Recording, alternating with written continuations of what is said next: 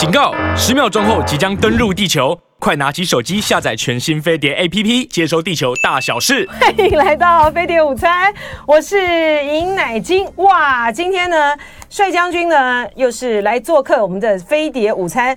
帅将军来了，基本上呢就是要来告诉台湾民众的真相了啦。欢迎帅将军。主持人好，各位观众大家好。是这个装，哇，这个很好，很好，很好。我们有这个掌声欢迎这个帅将军啊。将军啊，就是呃，我们看到这个赖清德回来之后啊，大陆呢就宣布这个军演啊，从十九号上午的六点到二十号的上午这个六点啊，然后呢，我们呢就侦获了呃解放军的军机呢四十五架次，然后包括这个越海峡中线，还有延伸进入西南空域二十七架次，共建九艘次，哈，持续在周边活动。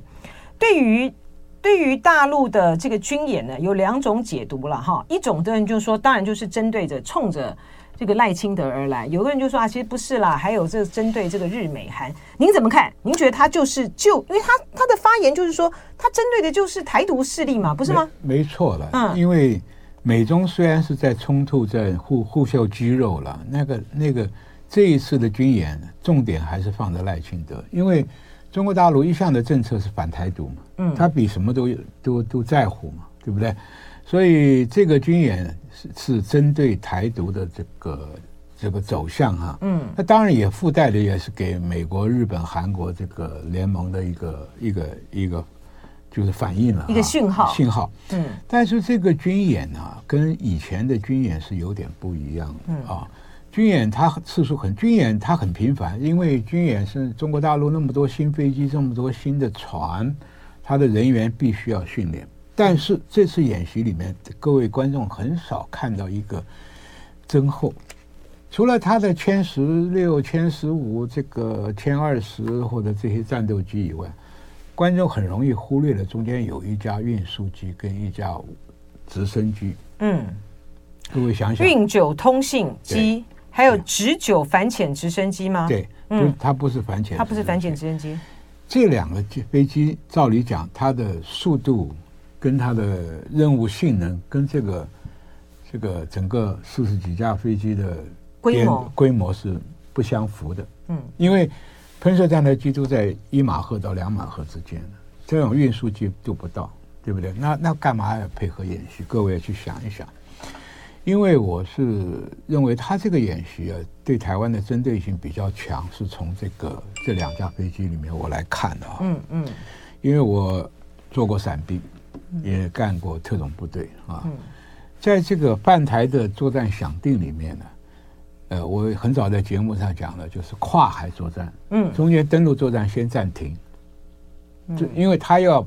用空中跟导弹、火箭弹、二炮把台湾的雷达跟反舰飞弹消消灭的差不多了，他才敢犯的这个跨海登陆。嗯嗯，因为登陆是一个很困难的事情，尤其是大部分的官兵装备都装在船上。嗯，如果被击沉的话，这个伤亡就是不可承受了。你上千人呢，或者几百辆的坦克就这样沉到海底了，那就没有战力可言。所以他这个。登陆一定是在第一波火箭弹把台湾的空空军基地跑道都炸了，让我们的空军就不能起飞。嗯，不能起飞的话，你没有空优了。嗯，没有空优，海军的船只就很难存活了。嗯，因为它面临飞机的轰炸跟飞弹的轰炸，它没有空军的保护保护。嗯，所以那海空军都结束完了以后，它开始登陆。嗯，它登陆里面。你像这一次台湾的汉光演习，不是选在竹围海滩吗？对，竹围海滩旁边就是国际机场啦。嗯，你你想，两个是连在一起的，桃园机场跟它是连在一起的。嗯、那桃园机场是不是它要同时开放呢？好，它开放有什么东西开放呢？用伞兵下来，所以那个运运九的飞机就可以丢伞兵了。中国大陆有一万两千伞兵，这一万两千人他会不用吗？对不对？他这个运九通信是，他是运伞兵啊，都可以，运输机，运输机，它主要是这个运输机来探个路，嗯，来看一看，嗯，跟空军配合，因为伞兵要下来，一定要靠武装直升机跟这个空军的轰炸机配合，把你机场周边所有的防空设备给炸掉，嗯，对不对？伞兵下来，下来，然后他的空中特战营下来，嗯，下来就把机场巩固了，嗯，配合你周围的海滩登陆，嗯，对不对？这两个就连在一块了嘛。这个时候，机场在他手上的时候，他的运输机就可以大批下来。哦，就他因为因为运输机不占领机场的安全，没有安全维护的话，很容易被消灭。你想，我们一家民航机可以坐两三百个人吧，也有一百多个人了，那一一发。机枪弹打到他油箱，他就爆掉了。对，所以他一定要把机场旁边都肃清了。这架飞机先用飞弹，对不对？先用飞弹把我我们的这机场的应对的这些通通都打掉，打掉，然后在飞机再上来看还有没有残余的。嗯，残余的再扫一遍，扫一遍以后才有伞兵下来。伞兵可以每个房间搜索，机场大楼搜索都清干净了，那他的运输机就下来了。所以这个东西就是说。他打这个台北这个中枢啊，它必然要一下子很快就建立了一个滩头，嗯，让它的开放了台北港，嗯，然后它空降部队还可以顺便在林口、台地那些高尔夫球场再下来，所以台湾台北市就面临说前面有海滩登陆的，后面有空降伞兵的，嗯，然后飞机场又有飞机下来，然后开放了台北长台北港以后，大批的重战车、坦克车、炮车就上来，这。这个我们学军事的人，就是说你有什么武器，我可以变出什么样的战术。嗯，那战术里面一定考虑我伤亡少，敌人伤亡严重，很快结束战局。因为他要犯台的话，他不可能拖到一年，像乌克兰拖个一年两年，对，拖一年两年有变化嘛？他一定要速战，他要速战，因为他要等美国没有办法在九十天之内支援台湾嘛。嗯，那日本也来不及反应嘛，就是说。美国很多战略家都讲的，造成既成事实，什么意思？这话意思什么？就我来不及了，生米成熟饭。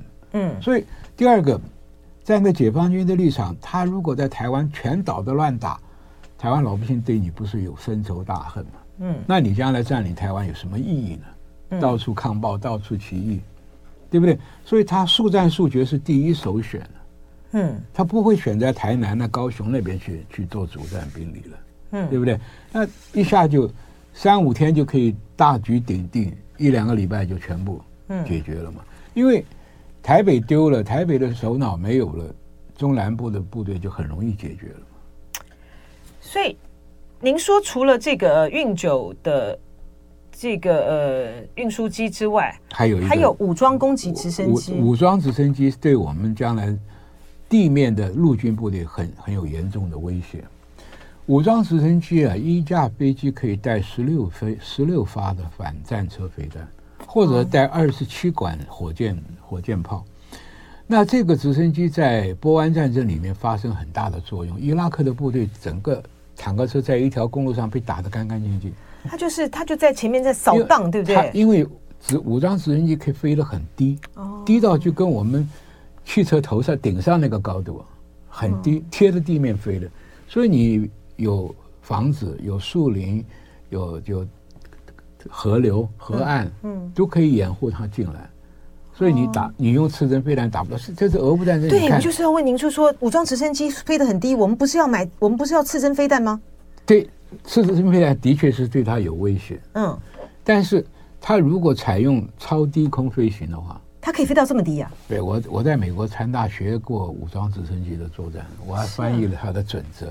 它的飞行高度有三种，嗯，一种在八百英尺以上，那个是要迅速接近敌人的这个战阵地，嗯，到了有敌人威胁的时候，它就叫 counter 飞行，嗯，counter 飞行就是山包长这样，它就这样飞下来，这么厉害，哎，河谷它就悬着河谷飞，这么厉害，但是当地面有这个像刺针这种威胁的时候，它就贴地飞，它可以贴地飞啊，因为它。飞这个飞行技术的问题吧，真的，他讲的我好紧张。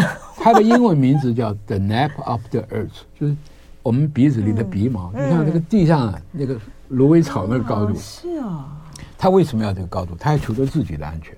哦。要不然他被刺针很容易打掉。哦。所以他是怎么样？假如你这边有一个杯子，我从这边过来，我已经躲到杯子后面，然后又躲到你电脑。那个盘子后面，他是这样这样这样进来。这武装很大吧？它可以那么隐藏啊？因为它是悬悬浮的嘛。哦。它可以，你想一个屋顶至少有四米高嘛？嗯。它它可以在三米以下嘛，你打不到它嘛。嗯，我我再打个比方哈，你在家里面院子里面把门打开，你听到一部重机过来，对不对？你知道他来了，嗯、武装声声音也很大，你知道你来了。但在你门口眼前一晃就过了，你开枪来得及吗？嗯，就是说他从树林从这河岸一下浮起来的时候。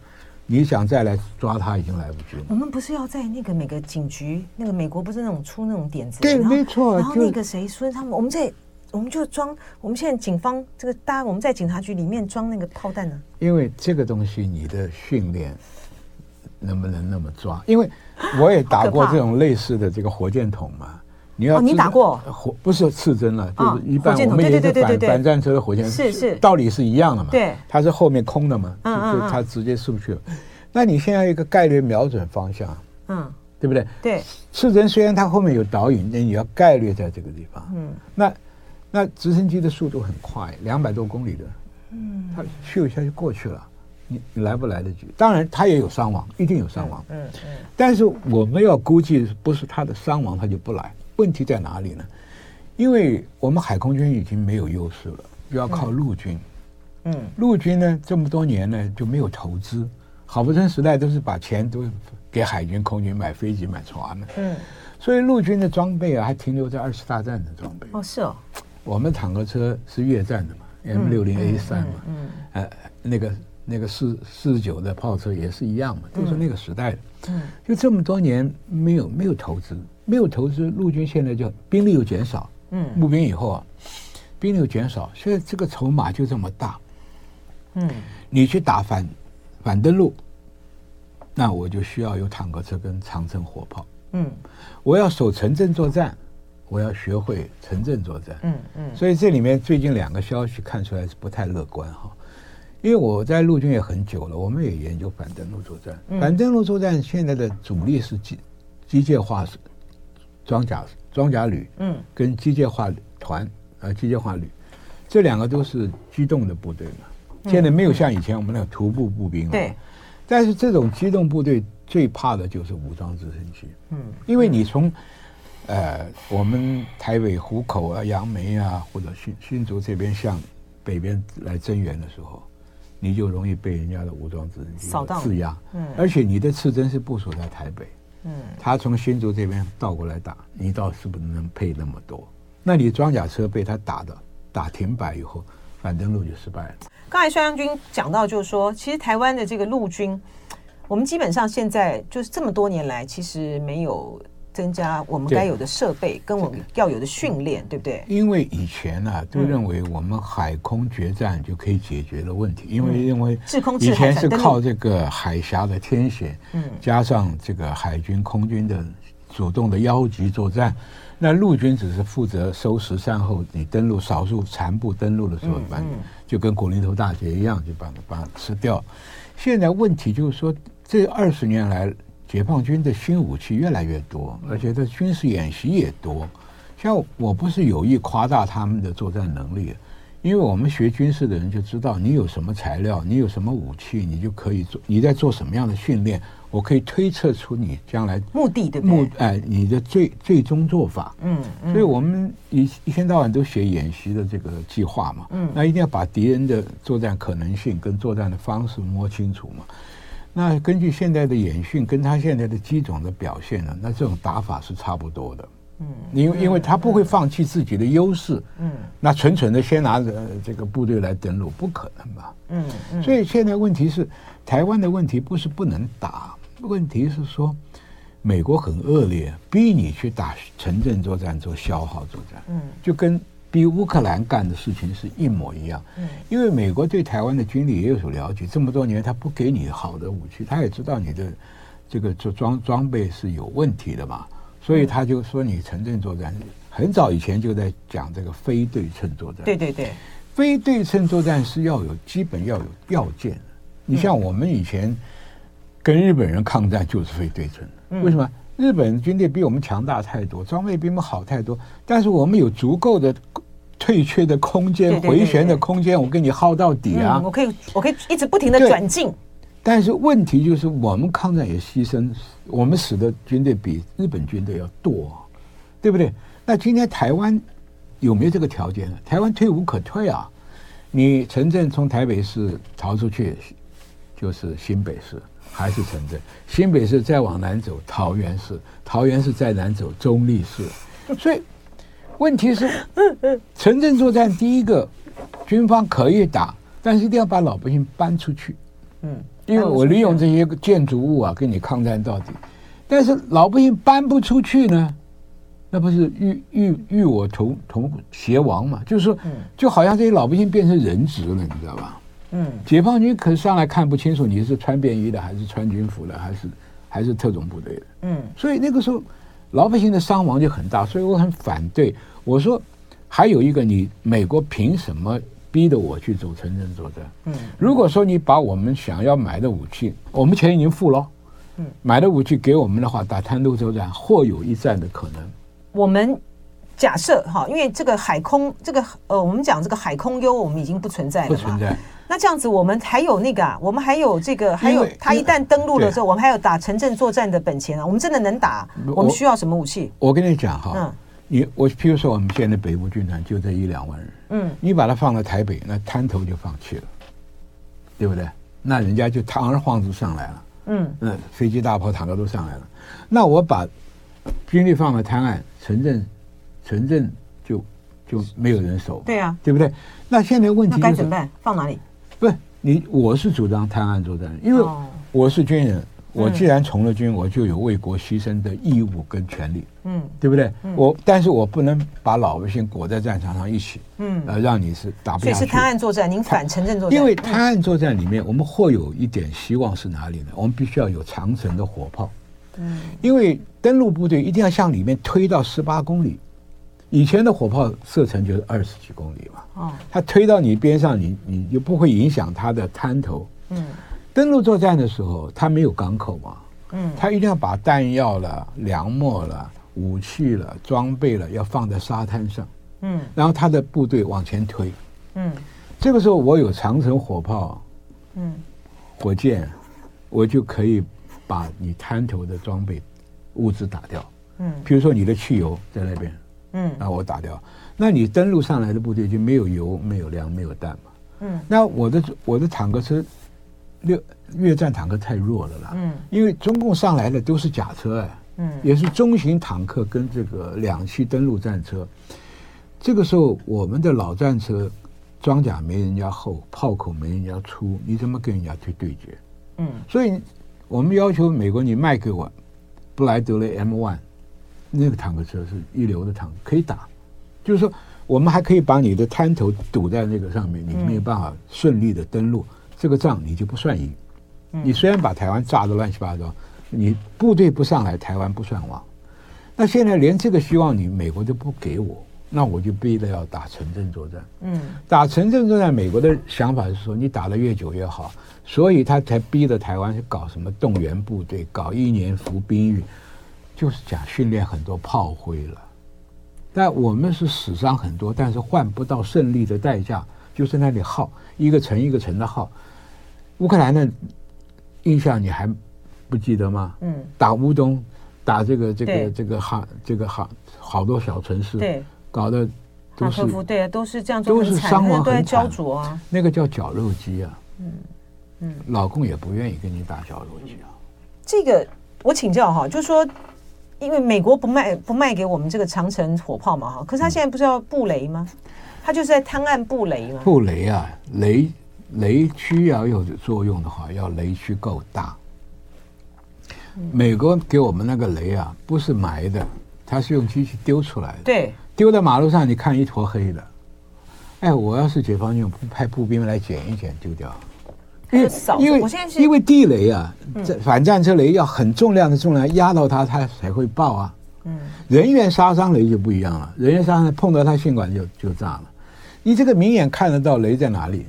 对不对？嗯，那人家用工兵用什么东西？还还还还他们现在有个什么什么解雷的这个什么，这样什么一弄它就可以雷？不不不不，炸掉。说反战车雷一定是解放军可以这样？不，解放军是用那种有一种坦克车前面用个轱辘啊，嗯，绑很多铁条铁链，嗯嗯，一转起来不是飞的打吗？对，就打，这是一种。嗯，还有一种呢是那个火药桶啊，做成那个跟那个消防队的那个消防管一样，嗯，它打出去一百公尺，然后棒一炸，整个这一块雷区就开爆掉了，开掉，就开掉。第三个人检也好，导爆说去去去导导爆索，导爆也可以，嗯，导爆索也可以，手段很多了。嗯，因为雷区我们在金门我搞了很多年了，因为我排过雷，我排过超过这个一万多个雷，呃，布了一万多个雷。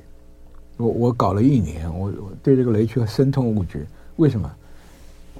水鬼一个也没炸到，把自己的兵炸了。但地雷是恐怖的，地雷恐怖是什么？在大面积的战场，它大面积的布，让你装甲部队不敢动。但是汉光演习显示那个雷区很窄嘛，嗯，纵深不过几一百公尺不到，那个车子能够往两边丢就这么多，嗯对不对？雷区很讨厌，仗打完了，这个雷还在。嗯，老百姓怎么？你看到越南、辽国到现在还有被踩到的。嗯，所以美国这很不道德啊。本本来这个已经是全世界大家都知道，都知道不应该搞这个东西。可是那我们他现在就是逼你。可是我们国防部还是建案啦，这个雷还是我们建案去买的，他就就他逼我们买。这这就是没骨头了。我以前在国防部的时候，军军售的武器我有拒绝过，我不买就不买。那现在蔡英文这个政府领导之下，这他敢不买吗？嗯，这个问题就是说，我也呼吁国防部按照自己，我们研究台湾防卫作战研究这么多年，不是白痴啊，对不对？嗯，那你美中国大陆是希望以战破和，我用战争逼你求和，我们是以战求和，我战第一局我守住了，再来谈。我告诉各位观众，全世界的战争一定有谈判的，嗯，而且谈很多次。嗯，只是每一次谈判，你的筹码够不够，换的条件好不好？嗯，我们以前为什么要打武汉会战打那么辛苦，就是要争取谈判。谈，哎，就是说国际上美国还认为说你还值得军援你吗？乌克兰现在不是一样吗？我要搞春季反攻，证明我还有能力，美国跟欧洲才愿意拿钱拿武器给我。嗯，所以打到一半的时候，他为什么要有某一个战果呢？他是争取谈判谈判的筹码，对。为什么日本在硫磺岛，在这个塞班岛，要拼死命，死守一个都不活的，就让你美军感觉到攻击很困难。嗯，所以他没想到美国用了杀手锏，用原子弹，对不对？他如果没有原子弹的话，美国就很考虑了，打一个硫磺岛，一个塞班岛都要死七八万人。我打日本本土，我也不知道死多少。是，而且这个他就是怕死的多，所以才用原子弹。原子弹没错，而且事后这呃后来越来越多的资料显示出来说，其实那时候呢，如果不是原子弹的话，其实嗯，东京他们是情愿，就是他们他们已经估计，就是说他们要死多少人，对，他们都没有要投降的。对对对啊，所以其实是战争是很很残忍的。因为战争不是老百姓要战，对，是政府拿的军队拿的这个这个。警力啊，逼到你是这样。各位啊，你们现在看的电影都是歌颂战争，都是塑造战场的英雄。战场的战争的罪恶你看不到。我告诉你，很简单。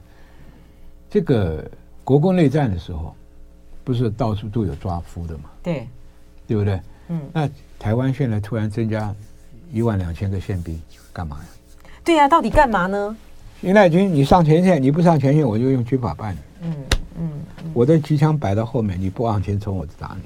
就是这个在国共内战的时候都发生过，就是大家不讲而已啊。俄乌战争也是啊，你一样啊，你敢退转？你敢退？你试试看。对。所以我就想，那他们也都这样干。我说为什么台湾要那么多宪兵？我当年当立委的时候啊，我就发现我们的宪兵有一万多，我就觉得很奇怪啊。以前宪兵是军中警察嘛，嗯，一个师只需要一个排，最多需要一个连嘛。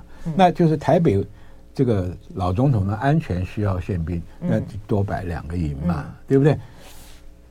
宪兵既不学地面作战，他是学警卫的。嗯，那你今天我们正规部队的募兵制都募不齐，战斗像装甲旅战，我们一部战车应该五个五个兵，嗯，车长、射手、装填手、炮手，这个弹药兵。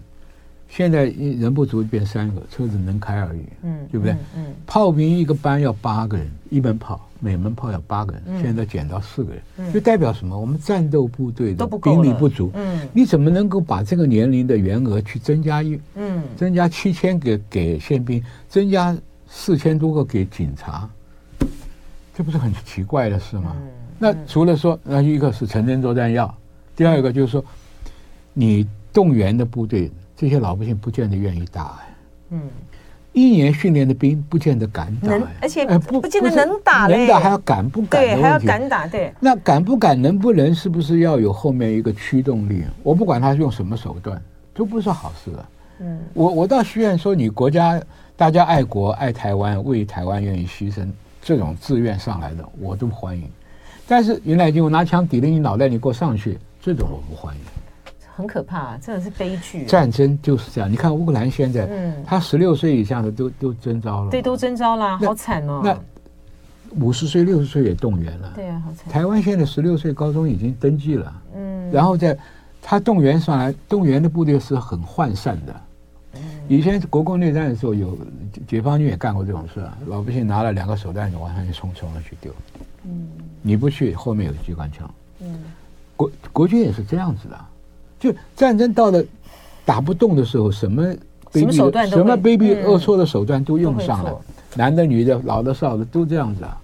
哎，将军，我回头请教您，就是我们这次汉光演习啊，在这个桃园机场，他他他弄弄的，就是说。他的想定我觉得有点怪哈，他就是说有潜伏在台湾的这些呃人士哈，他进到这个机场里面去哈，然后呢，呃，到时候呢，结果被我们的这个军军方啊，他们去扫荡，把他排出来。我想你怎么的这这个这个想定很奇怪，就是说，哎。这次想定很奇怪，就是说不是奇怪，他是配合民进党一天到晚讲的，台湾有中国大陆的第五纵队，是不是这个？他就只有这个而已，否则这个很奇怪嘛。你想想看，这一个人到机场能干什么？不是，你就是说你这些武装的这些啊，不管啦，什么恐怖分子啦或什么的，你如果说已经到了到了再去夺机场，就是他们已经可以在机场能够劫持人质的时候。我们这个机场就已经是已经失守了嘛？你你那你，就没有想定外面的这个环境，就是说解放军已经到什么样地步，他才能够里应外合啊？真的太奇怪了。是他这个为什么不用伞兵，用特种部队机将跟这个来来做正式的占领呢？你一两个一个歹徒能干什么呢？这些恐怖分子，然后绑我绑架你，然后你绑架谁？成功了，对。机机场机场在第一波。被飞弹、箭、火箭弹突袭之下，已经已经。我们那时候是绑架机场还是绑架车站？我就记得他就是，我觉得他这个想定太不合理了，太奇怪了。嗯，这这些，我我我不是讲这些，嗯，写这个汉光演习的计划的人啊，蛮可怜的，蛮可怜的，是吧？没招出招，出到这种裸招。嗯，这这是是我我们以前我就是汉光演习的创始人的第一本剧剧本就是我写的嘛，那个时候作战想定就是我写的嘛，汉兴、汉光一号、二号都是我写的嘛，我是计划组，那时候跟佟兆阳我们两个人就负责整个汉光计划的这个出动训练跟演习演习演习，我作战作战次长是的嘛，嗯，所以我们在兵研所、兵训研究所一天到晚写想定，就是写敌人怎么攻我怎么打，就写这些东西。所以这种小鼻子小眼的东西啊，就不必提了啦。你你一个暴徒能，场面好看。你把机场炸了，你本来人家空军就要炸机场、炸车、炸车站，你再去炸什么有什么？你就妨碍我们那个蔡英文逃难的地方了。将军，我请教您哈，就说。因为呢，其实从以前将军就有有提到，我们现在呢已经没有这个制空制海。我们讲制空制海反登陆嘛，哈，海空优我们现在都已经不在我们这里。但是呢，我们现在呢，呃，民党政府呢，还有这个美国呢，给大家一个想定和想象哈。特别是他这次呢，不管是在美日韩的这边的呃联合也好，或是他在菲律宾的这边的这个联合也好，哈。嗯，他强调的都是贺祖嘛，啊，对，贺祖的这个目的就是，哎，我我把这个摆了，我正式摆齐了。你大陆如果要对台湾呢采取这个军事行动的话，你会被我贺阻啊。但是问题是说，您从这几次大陆的这个演习的来观察的话，您认为啊，您认为第一个，明年如果说是赖清德当选的话，你觉得大陆会怎么做？因为他第一个三种做法嘛，嗯，第一个讲五桶放在最后，嗯啊，他不到最后关头他不会用嘛，因为他现在还要面对中国啊这个经济制裁要跟美国的斗争嘛，嗯，那很简单的事情，他就穷台嘛，就现在已经开始了，经济的，对不对？东西不卖你啊。嗯嗯。我们每年要赚跟中国大陆有一千七百亿美金的来往啊。嗯。起码有六百多亿的顺差，我赚这个钱你不赚，台湾台湾现在经济已经连了十三黑了。对。如果这个顺差，人家把 ECFA 让利的东西给你取消的话，我们就就变穷台了嘛，对对，对不对？你就会困到受不了嘛。是，好，来继续请教帅帅将军哈，您说假设啊，明年这个呃是赖清德当选的话啊，他们现在大陆已经在做，已经我觉得他们就是风向变了哈，他们现在呢看到您这个。所谓的非绿的阵营，反正也整整合无望嘛。看起来赖赖清德当选的几率呢是越来越高了啊！在这样的情况之下，其实我觉得他就是出招了。好，先是这个军演。然后经济的手段呢，ECFA 他现在已经喊，哎，我们可能要终止哦，我们要开始来进行这个调查喽。然后呢，再加上这个反贸易壁垒的，呃，这个调查也是到一月十二号嘛，哈，就选前一天。然后呢，昨天呢就说我禁止你这个呃凤梨，哎，不是芒果啊，芒果。所以你就说他第一个手段就是穷台，对不对？对，穷，他是让你经济，因为台湾现在经济今年已经是连十三黑，嗯嗯，就是说我们现在也看出来的问题。那他这个在雪上加霜，就第一个先把你农渔民的产品给你慢封掉，你绿营的基本盘不是农渔民嘛？那他就给你封掉，然后后面 ECFA 那么多让利的项目，一项一项一项来来，让台湾老百姓感觉到，哎呦，我跟中国大陆一年七百亿美金的交易，我顺差有六七百亿，我就没有了。是啊，没有的话，我们经济更穷困。对，我们的早收清单没了，就就工具机啊、纺织影响都很大。这个给你搞个半年一年啊，然后下面呢，他用他的海警船、军舰，在我们所有港口外面检查国际上所有的了货轮。您您觉得大陆可能会这样？当然会这样做。他说啊，我我情报里面知道在某条船上有恐怖分子，我要上去检查。或者你的你的天然气船经过南海的时候扣下来，呃，这个检查一下有没有危险物品。我们十一天的这个期限，给你多耽误几天，你就断气了嘛。嗯，油也是一样嘛。嗯，这个叫锁台。嗯，他他会放行，但但是你放行已经我们已经断气断了一个礼拜。我我我断油断了多久了？对不对？然后这个时候还有，这个时候，中共的第五纵队可能有用了，电塔啦，对吧？还还有骇客啦，让你他妈所有高铁啦，嗯，这个、嗯、这个捷运的都乱了嘛，嗯，你你就是靠电脑吊住的嘛，嗯，乱了，这生活变穷困，生活变不方便，啊，网络也断了，突然一下断网了，停电了。哎，就让老百姓检讨，我到底要不要跟着这个这个这个政府这样走下去啊？哎，可是赖清德人家已经讲啦，他没有台独路，他没有这个没有路径图。政客的话你去听，而且呢，他也没有要走法旅台独。政客的话你要而且呢，大陆呢，你就是白痴。真的，而且大陆呢，说实在的，讲这个这么多年了，也说真的也没打，因为你不敢啊，你也不敢台独啊，打不打你操之在大陆，不操在你赖清德啊。对，但是但你怎么啊？就是说，就是说你这个锁台，他锁台可以做，对不对？对啊。还有一个，我真的觉得哈，我那天看到那个太平岛的那个消息的时候，我真的把他笑死了。就是说，因为我们在太平岛的这个官兵啊，哈，他们那个。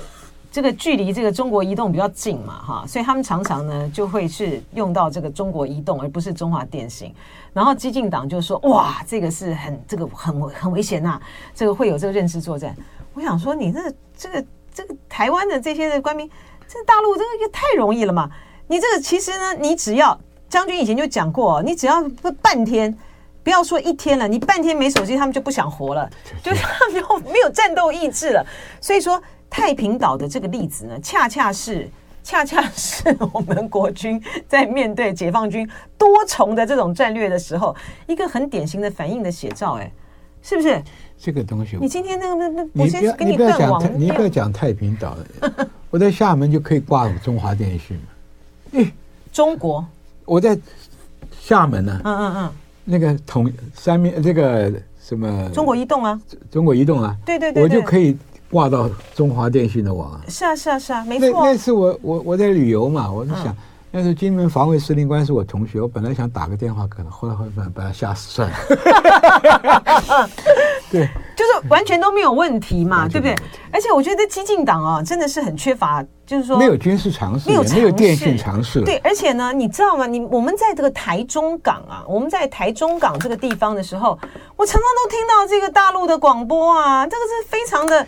我跟你讲，你在广播界应该知道，我的强力电电波的话可以盖台的。就是啊，盖台还可以篡改内容呢，说不定哪天把你尹乃菁的脑袋画面套在一个上面来讲什么？哎呀，我什么投共了？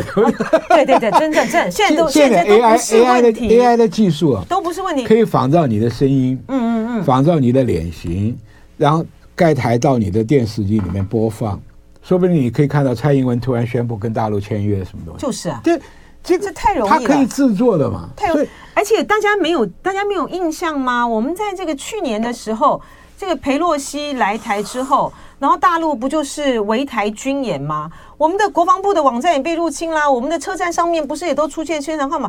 这这不是很容易的事，这个事情吗？他都还没有大局来，就是啊，他真的要干仗的时候，我你会想象不到。不过好在台湾有老百姓有一点点免疫性。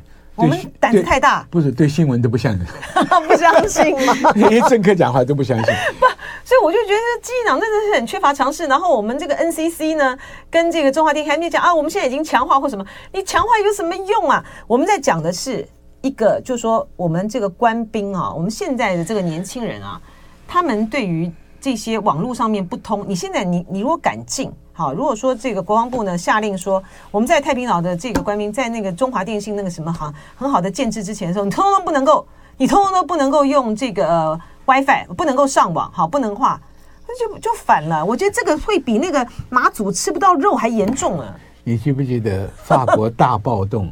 马克宏只有一招，把网络断掉。那都是这样子啊，他网络一断，那个暴动就没有了。都一样，对，都一样，就是这很早期都是都是一样，因为现在大家都都用网络来去串联嘛，所以你一断掉那个网络的时候就没有。而且最主要是说，他如果去入侵你的这个他的网络呢，骇客那个系统的话呢，你这医院呐，很多地方你都会出问题。出问题。这个我就要请教这个将军了。所以说，这个柯文哲呢，他基本上呢，我觉得他也是缺乏这个军事常识了哈。但他就说什么啊，国防啊，现在很重要的呢，就是网军哈。我们要训练网军。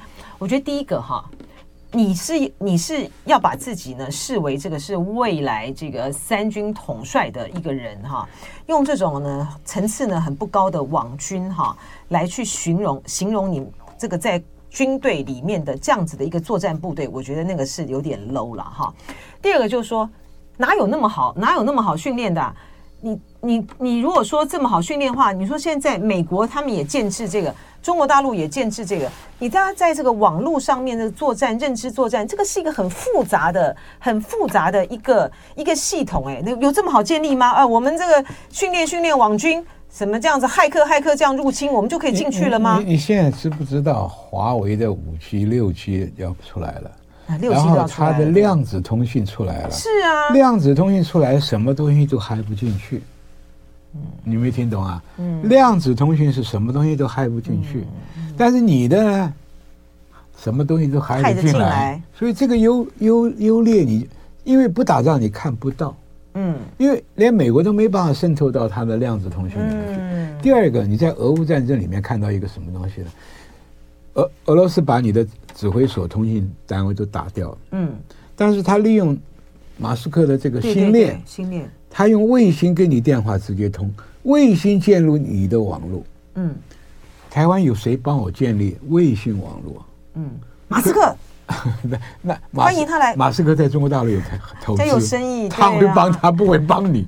嗯，所以所以问题就是说，以前我们还常常，我们以前演习的时候也有这样，军方的通信不通，拿手机打，对，上面说啊三声五令不可以，但是你的手机就是不行，你的那个通讯系统就不行嘛。哦，所以你说量子通讯这是一个关键。量子通讯你没办法嗨他了，你以为你们这些政治人物很怕一四五零呢？嗯，老公才不怕你一四五零，你骂人又怎样？嗯，那那我们我们不要说没有这个制空制海了，我们连这个电子作战上的都都都是大问题，因为全世界都在骂中国大陆害人家嘛。嗯，那人家是不管真的假的，人家也练了很多年了。是是是。那我们的骇客，美国也练了很多年了。美国是把骇客呢，这个 number one 了，对不对？他才是厉害的。是，然后呢，你就说，那我我就请教这个将军，就是回到这个美国跟美国他所要建立的威吓哈，所谓的吓阻，它形它能够形成得了吗？他的吓阻其实每个国家，日本、韩国啊，嗯，越南、菲律宾。都要站在他自己国家的利益。我跟你选边站，我跟你采取同样的行动，我的付出代价是什么？嗯，美国是希望日本、韩国你们当棋子，跟台湾一样去跟老共去消耗。嗯，那日本说你不出兵，我怎么出兵？嗯，而而且我的宪法是专守防卫。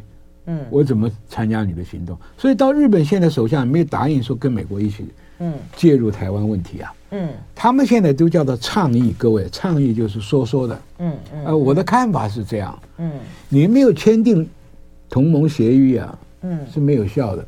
嗯，老共只要不先打你日本，你采取还这个自自卫的话，嗯，他是不会动的。是，他也讲得清楚，你美国要干什么，我给你后勤补给。嗯，所以这有两个想定哈，一个就是说，假设大陆这个呃。对台湾采取这个军事行动或是演习的话，其实我们从之前的时候，我们就可以看到，比如八月四号的之后的那个围台演习的时候，其实雷根号就走掉了嘛，对啊，他走掉了嘛。